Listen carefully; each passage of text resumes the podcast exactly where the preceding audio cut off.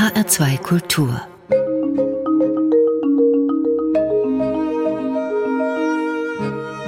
Doppelkopf Heute am Tisch mit Philipp Kleis. Gastgeber ist Andreas Bomba. Philipp Kleis leitet seit 25 Jahren in vierter Generation die Orgelbauwerkstatt Johannes Kleis GmbH und Co. KG, so heißt es genau, in Bonn. Nun ist die Orgel für das Jahr 2021 von den Landesmusikräten zum Instrument des Jahres gekürt worden.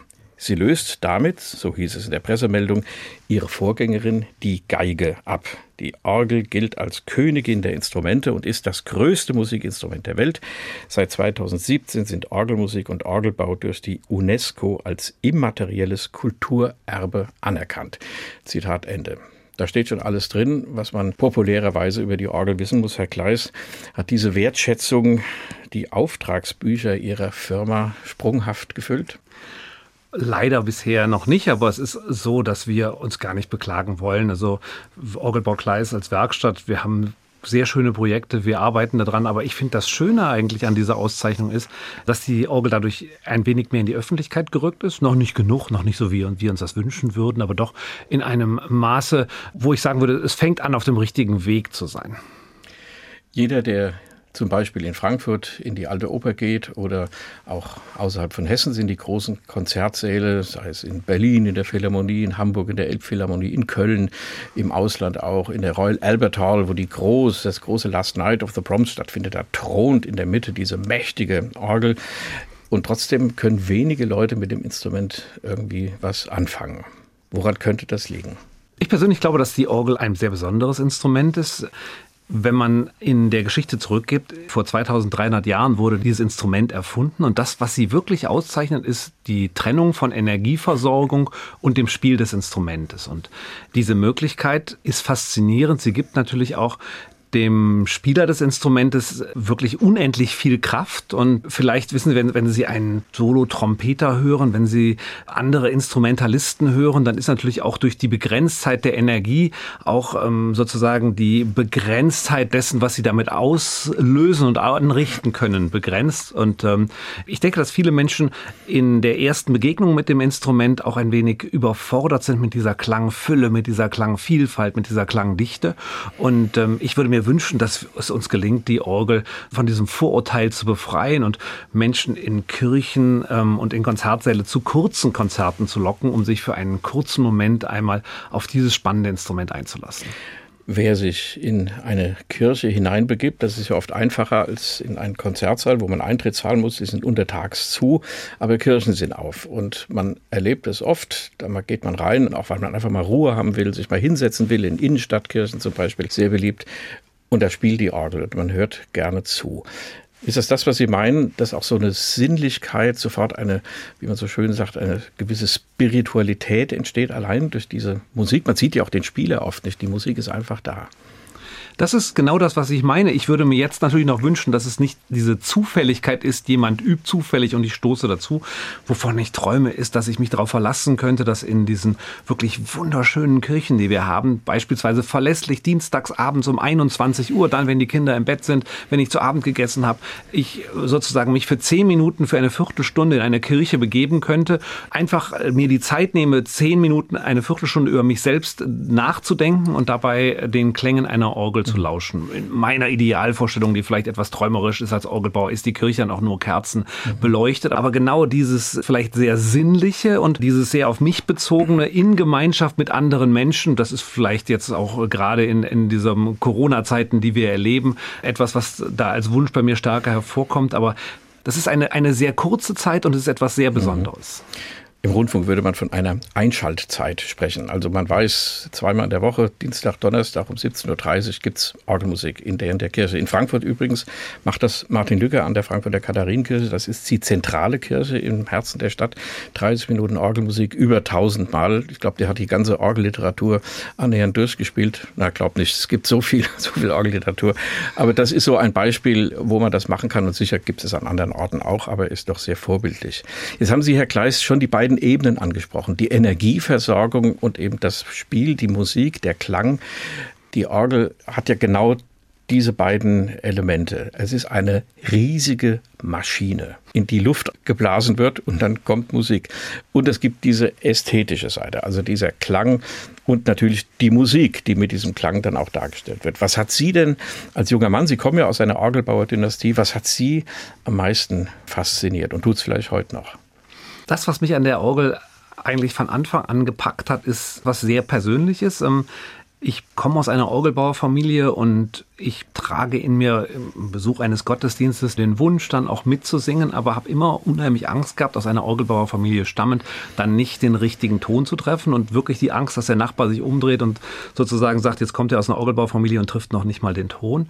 Und das, was mich immer so fasziniert hat an dem, an dem Instrument, ist, dass es die Orgel schafft, so ein weiches, warmes, sattes Bad von Klang mir zur Verfügung zu stellen, auf deren Basis ich dann bereit bin, meine persönliche Scheu zu überwinden und mitzusingen. Und das ist was, was für mich das Instrument ausgezeichnet hat, dass es wirklich mir geholfen hat, so aktiv an dieser, diesem Ausdruck von Gemeinschaft, diesem gemeinsamen Singen teilzunehmen.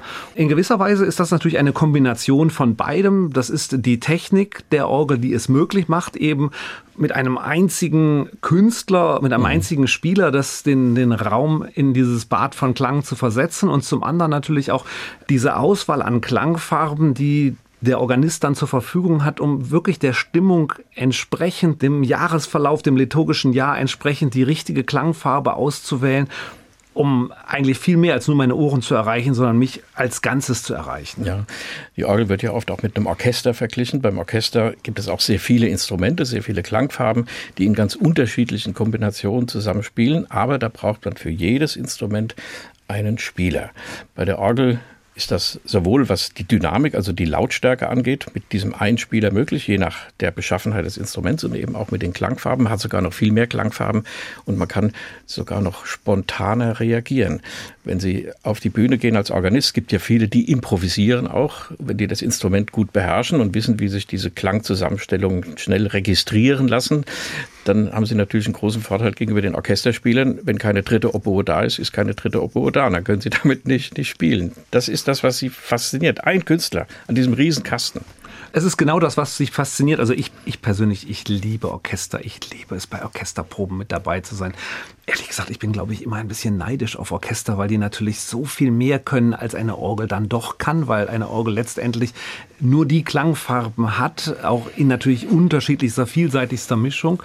Aber ich finde, genau das ist es, diese Möglichkeit, verschiedene Klänge erklingen zu lassen. Nun ist es so, was ich so schätze an der Orgel ist eben, dass sie so verfügbar ist, dass sie so schnell einsatzbereit ist, dass ich wirklich nur den einen Spieler brauche und dass ich sie auch deswegen, und ich glaube, dass wir diese Chance noch gar nicht ausreichend nutzen, auch für einen sehr kurzen Zeitraum erklingen lassen kann. Mhm. Also um beispielsweise einer Kindergartengruppe dieses Erleben von Musik nahe zu bringen, wäre es natürlich extrem wünschenswert und ich würde das auf jeden Fall, wenn die finanziellen Möglichkeiten bestehen würde, immer auch ein Orchester dafür zusammenrufen. Aber es ist natürlich deutlich leichter, ja. in die Kirche um die Ecke zu gehen und den Organisten Komponisten zu bitten, doch einmal einen Raum mit unverstärkter, live gespielter Musik zu füllen.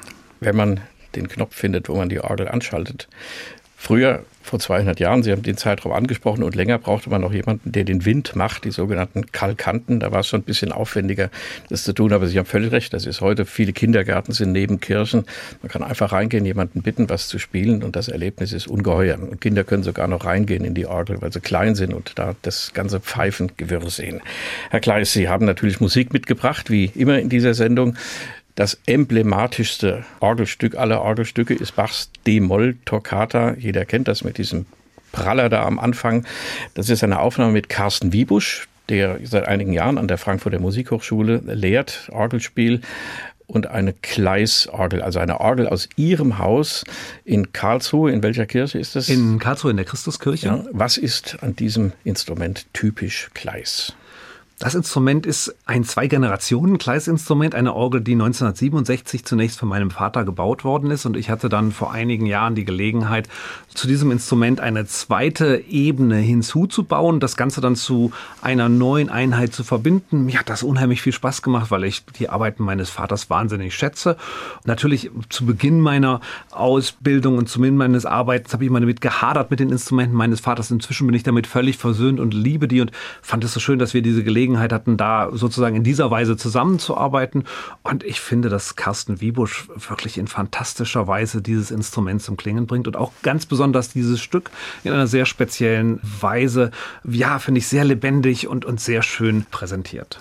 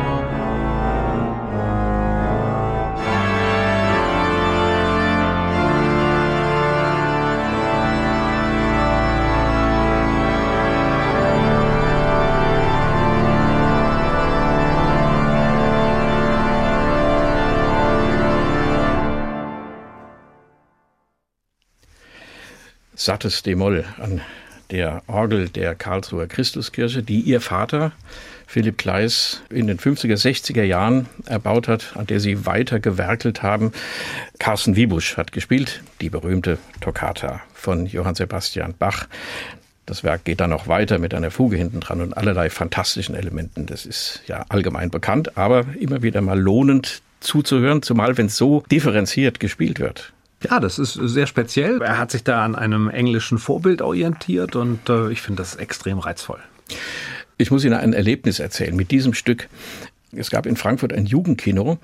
Da sind wir oft samstags nachmittags, wenn es nicht auf den Fußballplatz ging, sind wir ins Jugendkino gegangen. Und da lief ganz oft der Film 20.000 Meilen unter dem Meer. Eine Disney-Produktion nach dem berühmten Buch von Jules Verne mit Captain Nemo an Bord der Nautilus. Und der hatte in diesem U-Boot eine Orgel stehen und er setzte sich dann, wenn er besonders pathetisch war oder Schmerz überströmt, warum auch immer, setzte er sich an das Instrument und spielte diese Toccata von Bach. Das war natürlich außerordentlich faszinierend, aber der hatte natürlich keine Pfeifenorgel da stehen, sondern hatte das, was man so als Hammond-Orgel oder Elektronikorgel bezeichnet. So, bei Ihnen, Herr Kleis, als Inhaber einer Pfeifenorgelfirma schrillen gleich alle Alarmglocken, oje, oje, der ewige Kampf zwischen der Pfeifenorgel und der sogenannten Elektronenorgel. Wo stehen Sie? Ich bin natürlich ein klarer Verfechter der Pfeifenorgel, aber ich bin der Meinung, dass es zwei völlig unterschiedliche Instrumente sind, die durchaus nebeneinander existieren können. Für mich ist die Pfeifenorgel das richtige Instrument, weil wir einfach mit diesem Ausgangspunkt der Orgel, in dem wir Wind in eine Pfeife hineinführen, den Klang erzeugen. Und allein physisch betrachtet ist es ja so, wenn wir ein größeres Instrument haben, was über zwei, drei, vier, 5000 Pfeifen verfügt, dann ist es so, dass es natürlich im Endeffekt zwei, drei, vier, 5000 verschiedene Stellen gibt, an denen Klang erklingt und das allein dieses, diese räumliche Vielseitigkeit schafft natürlich Verbindungen, immer mhm. wieder neue Dinge. Im Bereich ähm, dieser elektronischen Instrumente ist es so, dass häufig natürlich Klänge gesampelt werden, von fantastischen Beispielen der Geschichte abgenommen und dann sozusagen digital zusammengestellt werden. Sicherlich auch ein spannender Prozess, aber es ist natürlich immer in gewisser Weise die Kopie eines originalen Klanges, die ich dann wiedergebe. Ich glaube, man muss das einfach so betrachten. Es gibt nicht überall ausreichend Raum und ausreichend Möglichkeiten für eine Pfeifenorgel. Und in den Räumen, wo es dann wirklich nicht möglich ist, halte ich dann auch andere Exemplare für, für wirklich sehr lohnens- und wünschenswert. Und sie gibt natürlich auch vielen Menschen die Möglichkeit, alleine und zu Hause zu üben, mhm. ohne dass die Nachbarn ausziehen müssen. Ja, da gibt es ja dann auch die Möglichkeit mit Kopfhörern, wie man das bei E-Pianos ja auch hat hat, einfach Orgel zu spielen, ohne dass man irgendjemanden behelligt damit. Ist sicher auch ein schöner Notbehelf, auch zum Üben vielleicht ganz gut. Es gibt ja den Organisten Cameron Carpenter, der mit einer Elektronenorgel, die aber eben eine große Konzertsaalorgel doch auch nachahmen will, durch die Lande reist, weil er es sonst nicht schafft, sich auf den verschiedensten Instrumenten, die in den Konzertsälen stehen, da einzuarbeiten. Aber das ist die Diskussion eines Konzertbetriebs in den Kirchengemeinden, in vielen Kirchengemeinden, wo das Geld knapper und knapper wird und eine Restaurierung oder eine Überholung und gar eine Reinigung, das ist ja die unterste Stufe der vorhandenen Orgel ansteht, da sagt man, warum soll ich da jetzt 30, 40.000 Euro ausgeben, wenn ich dafür auch eine schöne Elektronenorgel bekomme? Wie ist die Argumentation für die Pfeifenorgel? Wissen Sie, Sie müssen sich ja vorstellen, dass wir in einer doch in gewisser Weise durch die Globalisierung immer ähnlicher werdenden Welt leben. Und ich finde es sehr reizvoll, dass lokale Eigenheiten ausgelebt und auch umgesetzt werden können und auch mit richtigem Leben erfüllt werden. Und so ist es so, für uns als Orgelbauer sprechen Instrumente eine Sprache.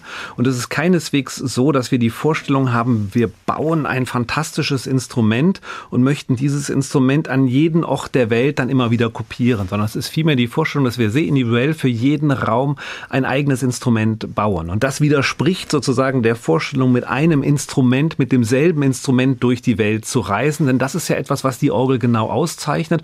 Jede Orgel spricht ihre eigene Sprache, hat eigene Eigenheiten, hat eigene Besonderheiten.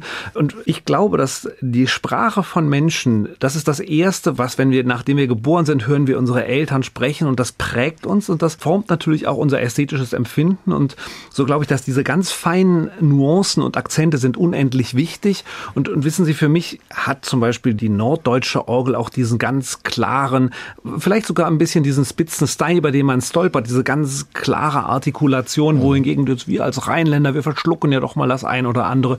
Und mit dem Hessen, da tun wir uns da ja auch sehr leicht, weil es das in diesem Sprachschatz dann auch gibt. Und ich finde das schön. Und äh, auch diese singenden Elemente beispielsweise der italienischen Tradition und der italienischen Orgel auch die französischen Beispiele oder diese sehr rhythmusgeprägten spanischen Vorbilder, die auch von der spanischen Sprache dann, wenn man sich das anhört, dieses da, da, da, da, da, da, dieses doch sehr rhythmische. Ähm, ich finde es sehr reizvoll und ich glaube, dass unsere Welt deutlich weniger bunt wäre, wenn wir alle mit demselben Instrument um die Erde reisen würden. Sie haben die verschiedenen Orgeltypen angesprochen, die es gibt, natürlich auch wieder vielfältig untergliedert. Da kommen wir vielleicht im Verlauf des Gesprächs noch drauf, denn es gibt in einer historischen Ebene ganz viel verschiedene Orgeln und wir haben ja mehrere historische Ebenen. Also wir kennen ja noch die Orgel von Silbermann im Dom in Freiberg zum Beispiel, die Abschnittgeorgeln im alten Land in Stade, dann diese großartigen Instrumente in Holland. Sie sprechen die italienischen alten Instrumente an, die großen Cavaillé-Orgeln in Paris oder in, in Frankreich überhaupt man nennt die Orgeln sogar nach ihren Erbauern, ja. Aber wenn Sie jetzt mit Ihrem Argument die Kirchengemeinde oder wen auch immer überzeugt haben. Wie geht es dann rein technisch weiter? Dann bekommen Sie einen Auftrag. Wer beauftragt Sie eigentlich noch? Es werden ja keine Kirchen mehr gebaut. Ist die Auftragslage gut? Verlagert sich das irgendwo anders hin? Wir sind in Deutschland in der wirklich glücklichen Situation, dass wir ein sehr aktives kirchenmusikalisches Leben haben und wirklich auch eine sehr gute Ausstattung in jeglicher Hinsicht. Also, dass die Kirchen, die evangelische und die katholische Kirche, fantastische Kirchenmusiker beschäftigt, die ein wirklich tolles musikalisches Programm auf die Beine stellen. Jetzt in den kommenden Jahren, es wird immer so unserer Werkstatt immer so im Hintergrund ein bisschen unterstellt, oh, die arbeiten ja sehr viel im Ausland, ähm, was wir auch tun hier und da zurzeit in den kommenden Jahren Jahren werden wir jetzt wirklich nahezu ausschließlich Kirchenorgeln in Deutschland bauen, also beispielsweise in Traunstein, beispielsweise in Husum, in der Marienkirche, aber auch in Erlangen, in der Matthäuskirche, ähm, nahezu ausschließlich in, in Kirchen, auch nicht neuen Kirchen, sondern in Kirchen, in denen die bestehenden Instrumente ersetzt werden. Das Schöne an Orgeln ist ja, dass sie eigentlich nicht nur Jahre und Jahrzehnte, sondern Jahrhundert überdauern können, überdauert haben zu einem riesigen Anteil immer natürlich die überzeugendsten Instrumente, auf denen sich sozusagen der geringste Veränderungsdruck mhm. ausgewirkt hat. Sei es, weil kein Geld zur Verfügung stand, sei es einfach, weil sie so überzeugt haben, dass Menschen abgehalten hat. Oder weil ähm, das Material stabil ist. Weil das Material weil das stabil ist. Ja. Weil es einfach auch, oftmals ist es ein wichtiges Kriterium, ist wie leicht und wie gut lässt sich eine Orgel warten und pflegen. Also ist alles gut zugänglich, komme ich da gut ran. Das äh, verlängert ja die Lebensdauer einer Orgel immens. Sie sind im internationalen Geschäft auch tätig. Ich habe auf Ihrer Website, wo man das alles nachlesen kann, unendlich viele Länder und Städte, Konzerthallen und Kirchen. Das ist schon erstaunlich. Wir werden nach der nächsten Musik auch darüber sprechen, wie diese Orgel dann aus Bonn eigentlich dahin kommt. Denn mit dem Flugzeug transportieren oder per Amazon Prime Express, das geht alles nicht. Ich habe gelesen, Sie restaurieren auch, das ist ja auch so ein Punkt, die Abteikirche in Amorbach. Das ist kurz vor der hessischen Grenze, liegt in Bayern, da im Odenwald, ähm, eine historische Stummorgel aus dem späten 18. Jahrhundert. Also das ist noch mal was anderes, eine Orgel zu restaurieren, als eine neu zu bauen. Auf jeden Fall. Also eigentlich ist die schönste Aufgabe, ist eine Orgel restaurieren zu dürfen. Die vergangene Generation, sei es jetzt wenige Generationen vergangen oder viele Generationen vergangen, Jahrhunderte vergangen, gebaut haben, weil da kann man natürlich unendlich viel lernen. Man weiß genau, welche Konstruktionen sich bewährt haben. Man kann von der Klangkonzeption sehr viel lernen. Das ist so eine Aufgabe, die uns unendlich wichtig ist und deswegen durchmischen wir dieses Restaurierungsteam, was wir haben, auch immer natürlich mit allen Mitarbeitern, wir alle zusammen, dass wir uns immer wieder äh, mit der Restaurierung auseinandersetzen, um davon zu lernen. Wir machen wieder Musik, wie angekündigt. Herr Kleis, jetzt haben Sie die Wahl. Sie haben ja zwei Dinge noch, drei noch mitgebracht. Wise Guys oder Vikingur Olafsson, der Orgel auf dem Klavier spielt. Was also das ist beides Musik, die ich wahnsinnig gerne mag. Ich würde mich jetzt äh, für die Wise Guys entscheiden in Bezug auf Ihre Frage nach dem, was sozusagen Eigenheiten von Landschaften, von Kulturlandschaften ausmacht. Und ähm, da gehört natürlich für einen aus Bonn stammenden Rheinländer Köln, ähm, das ist quasi noch unser Stadtgebiet.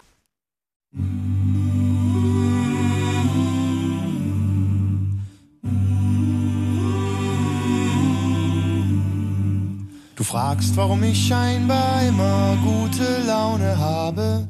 Du fragst, warum ich nie schnell renne, sondern lieber trabe. Du fragst, warum ich's leichter finde, einen Gang zurückzuschalten, als Termine einzuhalten. Du fragst, warum ich manchmal viel erzähl und wenig sage. Du fragst, warum ich samstags rot und weiße Sachen trage und warum es mir leicht fällt, auch mal über mich zu lachen. Du fragst ziemlich viele Sachen, doch es gibt keinen tieferen Sinn. Es ist nur, weil ich ein Kölner bin. Nimm es einfach hin. Es ist nur, weil ich ein Kölner bin. Ah,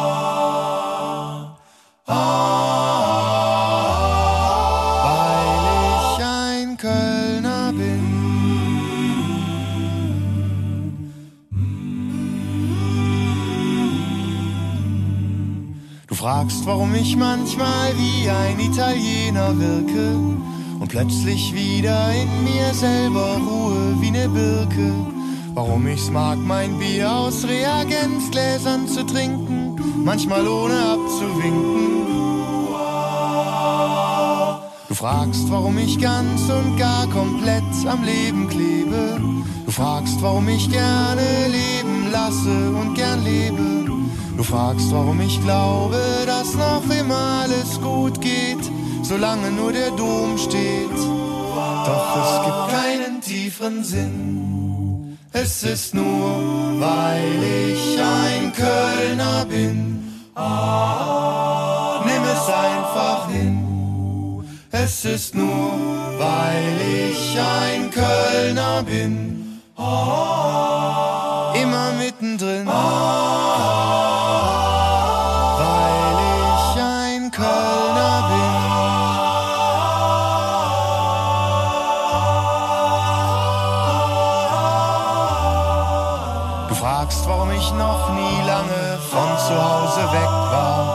Auch im Urlaub ungern länger als drei Wochen weg war. Du fragst, warum ich mich im Frühjahr albern kostümiere und mich dafür noch nicht mal in der Straßenbahn geniere. Doch es gibt keinen tieferen Sinn. Es ist nur, weil ich ein Kölner bin. Nimm es einfach so hin. Es ist nur, weil ich ein Kölner bin. Immer mittendrin. Weil ich ein Kölner bin. Weil ich ein Kölner bin. Weil ich ein Kölner bin. weil ich ein Kölner bin, singen, sangen die Wise Guys. Die Gruppe hat ja aufgehört auf dem Höhepunkt ihres Könnens und ihres Ruhms. Alles gesungen, keine Orgel dabei. Philipp Gleis, zu Gast in Doppelkopf in HR2 Kultur.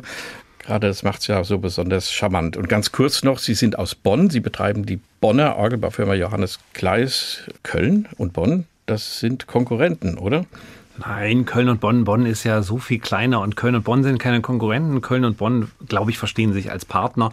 Also das ist so, wenn man Bonner ist, dann bezieht man die Stadt Köln mit ins Stadtgebiet ein und der Kölner, sagen wir mal, toleriert, dass Bonn auch daneben liegt. Die Konkurrenz besteht ehrlich gesagt zwischen Düsseldorf und Köln und zwischen Düsseldorf und Bonn. Von beiden Städten aus betrachtet ist Düsseldorf die verbotene Stadt und ähm, von daher sind wir Kölner und Bonner sich da sehr einig. Aber wahrscheinlich würden Sie mit Ihrer Firma auch einen Orgelbau in Düsseldorf ähm, in Angriff nehmen, wenn Sie denn von dort beauftragt würden. Wenn Sie diesen Auftrag bekommen haben, wie geht es dann weiter mit dem Orgelbau? Also ich konstruiere mal einen ziemlich weit liegenden Fall, weil wir den nachher auch noch als kurze Musik zum Schluss haben.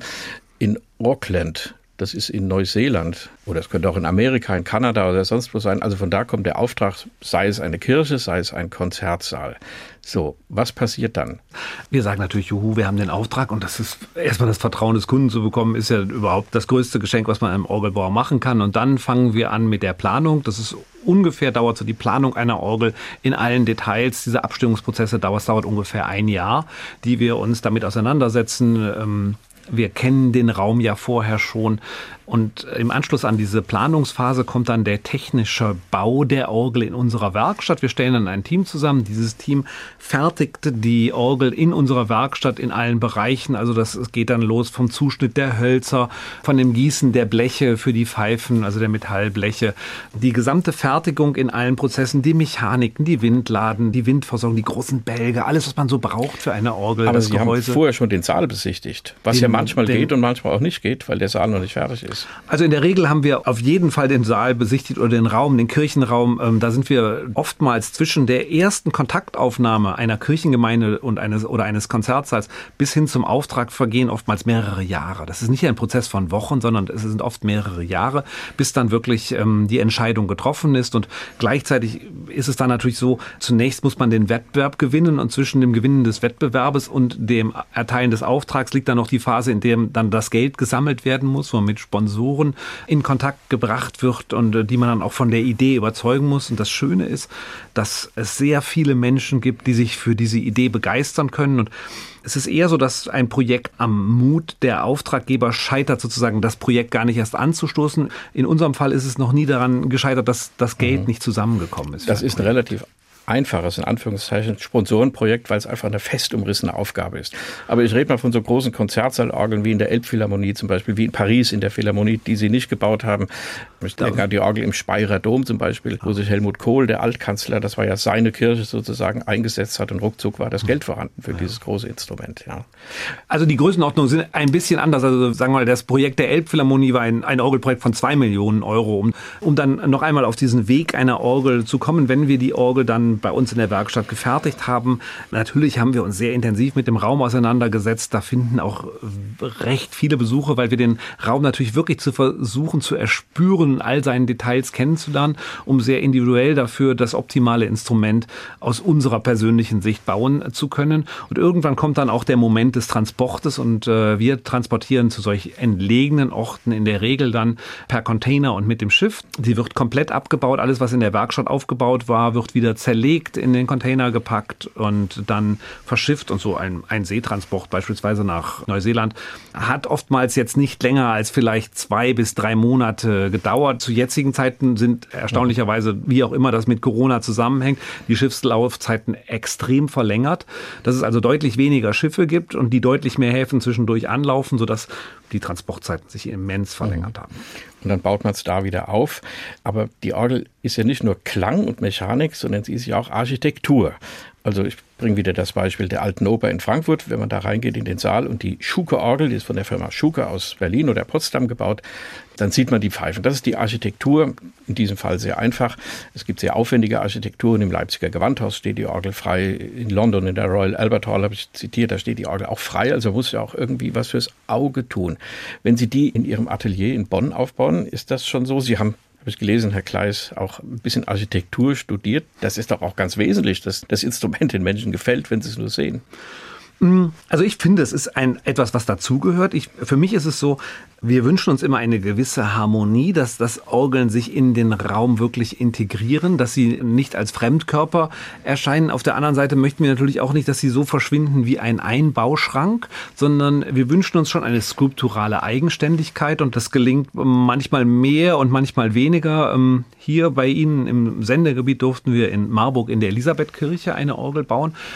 Marburg-Elisabeth-Kirche ist eine der schönsten gotischen Kathedralen, die es gibt. Also äh, nicht wegen der Orgel, sondern einfach wegen dieser Kirche. Auf jeden Fall einen Besuch wert.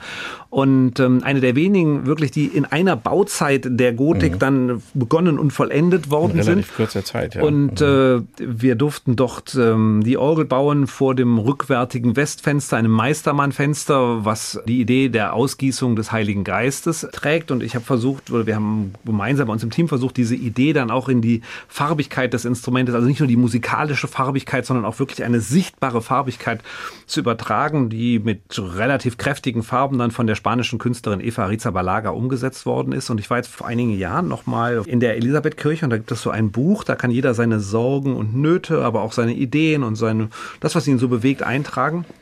Und da stand dann drin zu dem Instrument, was wir gebaut haben, welcher Idiot konnte denn jemals diese IKEA-Orgel hier genehmigen? ähm, das trifft einen dann natürlich schon, aber ähm, man muss sich halt eben dann auch dem Urteil der Geschichte stellen mit dem, was man tut. Ja, das ist natürlich ein interessanter Vergleich mit IKEA, gerade auch was das Aufbauen angeht. Also wir haben es ja gerade geschildert, da wird also der Container ausgeladen und man kann bei IKEA sich auch die Einbauküche einbauen lassen von den Fachleuten. Das kostet natürlich zusätzliches Geld, aber man kann es auch selbst machen. Also im Fall der Orgel sollte man schon auf die Fachleute vertrauen, die das alles wieder zusammensetzen können. Es geht aber ja nicht nur um diesen technischen Aufbau, das, was bei uns in der Werkstatt dann schon gestanden hat, sondern das, was den Aufbau vor Ort eigentlich ausmacht, ist dieser klangliche Abstimmungsprozess, dass wirklich jede einzelne Pfeife genau auf den Raum abgestimmt wird. Mhm. Das ist das eine. Aber zum anderen natürlich auf die Raumwirkung. Also jede einzelne Pfeife muss sowohl als Solist äh, funktionieren, als eben auch als Chorsänger im Zusammenhang mit diesem Chor aus vielen tausend Pfeifen, kleinsten Pfeifen, klingende Länge von wenigen Millimetern mhm. und die größten Pfeifen dann in so einem Instrument beispielsweise wie in Auckland mit einer Gesamtlänge von, von über zwölf Metern. Mhm. Das man dann Intonieren. Und das macht dann oft der Chef selbst. Bei uns macht das nicht der Chef selbst, bei uns machen das unsere Intonateure. Der Leiter äh, des Gesamtbereiches der Intonation, den wir bei uns Tonal Director nennen, das ist Andreas Sage in unserem Team, aber wir haben wir sind wirklich sehr dankbar, eine ganze Reihe von wirklich fantastischen Künstlern zu haben, so Klangkünstlern, diese Intonateure, die bei uns in der Werkstatt mhm. dort äh, tätig sind. Und das ist wirklich extrem reizvoll und sehr schön. Jetzt spielt Wikingur Olafsson, wie angekündigt, Johann Sebastian Bach, aber keine Klaviermusik. Gut, in der Barockzeit geht das eh so ein bisschen ineinander über. Musik für Tasteninstrumente. Ein Satz aus der Orgelsonate BWV 528. Das sind Trio-Sonaten von Bach als Übungsstücke, wahrscheinlich für seine Söhne angelegt. Für die Orgel heißt das eine Hand auf dem oberen Manual, die zweite Hand auf dem unteren oder umgekehrt und Pedal, was genauso schwierig ist. Was macht dieser Pianist, der das auf dem Klavier spielt und ohne Pedal, was macht der besonders? Warum lieben Sie diese Aufnahme, Herr Kleis? Ich liebe die Aufnahme so, weil ich das Orgelstück sehr gut kenne und weil ähm, Wikinger Olafsson, weil es dem gelungen ist, mir diese Musik nochmal völlig neu verständlich zu präsentieren. Also ich war wirklich äh, hin und weg davon und, und, konnte gar nicht aufhören, das zu hören, weil irgendwie diese, diese Transparenz und diese Klarheit und, und diese Schönheit, in der er diese doch sehr komplexe Musik präsentiert, das hat mich extrem beeindruckt.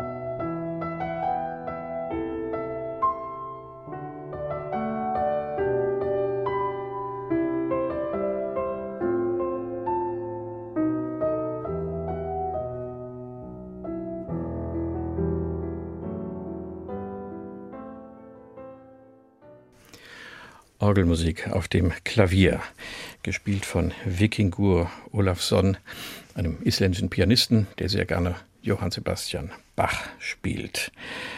Das war der langsame Satz aus der Trio-Sonate Bachwerkeverzeichnis 528.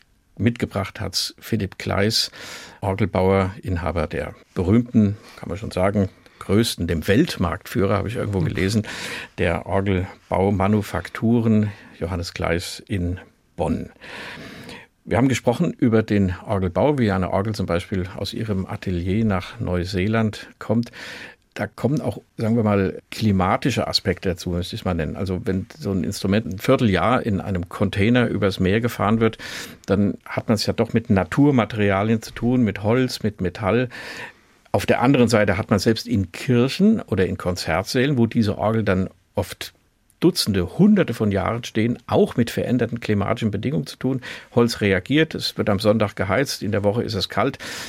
Es gab einen natürlichen Luftzug früher, einfach weil man die Fenster nicht abdichten konnte. Heute ist das alles hermetisch abgeschlossen. Da leiden doch auch diese Materialien. Ich habe aber was von so einem Krebsgeschwür in, in Zimtpfeifen gelesen, wo die alten Abschnittgeorgeln plötzlich drunter leiden.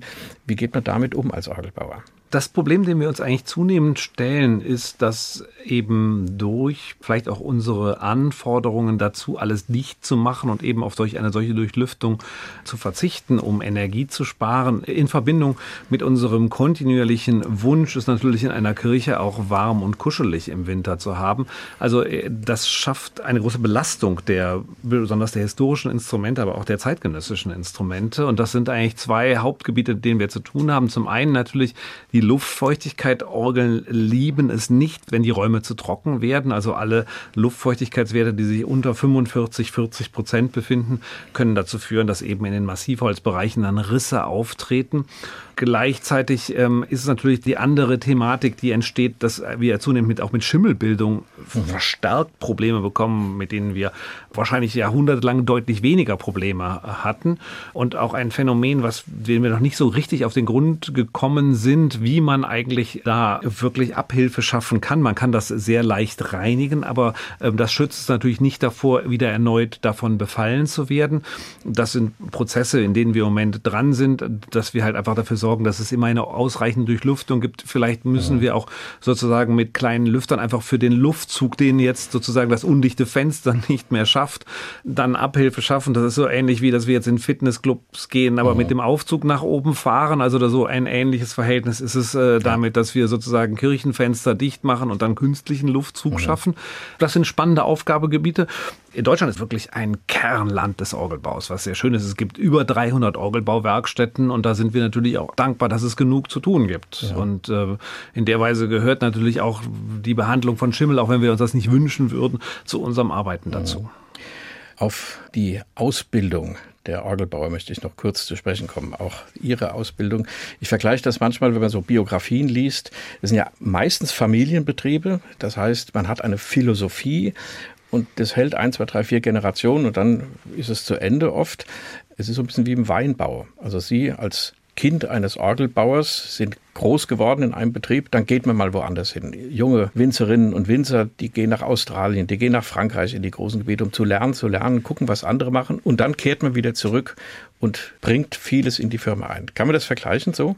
Ja, man kann das genau so vergleichen. Ich glaube, es geht darum, die Welt kennenzulernen, vielleicht auch Dinge kennenzulernen, die in der eigenen Tradition ganz anders gemacht worden sind. Ich persönlich muss sagen, als Kind wollte ich niemals Orgelbauer werden. Ich wollte alles werden, nur nicht Orgelbauer, bin dann eigentlich mehr durch einen Zufall, den mein Vater wahrscheinlich sehr geschickt eingefädelt hat, ein Instrument, was er für Brisbane in Australien, so im tropischen Norden von Australien, in der Nähe von Surfers Paradise, hat gerade Abitur gemacht und hat gesagt, willst du da nicht mit hingehen, so als Montagelehrer Lehrling sozusagen, um da einfach mit anzupacken und so war verbunden mit einem Jahr Arbeitsgenehmigung in Australien. Also es gab schon einen sehr großen Reiz und bin da damit hin und bin eigentlich im Orgelbau hängen geblieben, wollte aber auf keinen Fall in der väterlichen Werkstatt lernen. Bin dann nach Frankreich gegangen zu einer französischen Orgelbauwerkstatt im Elsass.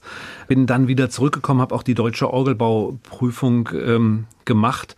Ich finde es eigentlich sehr schön, auch wir jetzt ermutigen natürlich unsere Mitarbeiter, die bei uns lernen, vielleicht zwischendurch, äh, entweder schon mal während der Lehre für einen ganz kurzen Zeitraum oder im Anschluss an die Lehre, dann auch in andere Werkstätten zu gehen und etwas anderes zu sehen, andere Erfahrungen zu machen, ähm, sich mit anderen Dingen auseinanderzusetzen und dann vielleicht auch voller Motivation und voller neuer Ideen noch wieder mhm. zu uns zurückzukommen.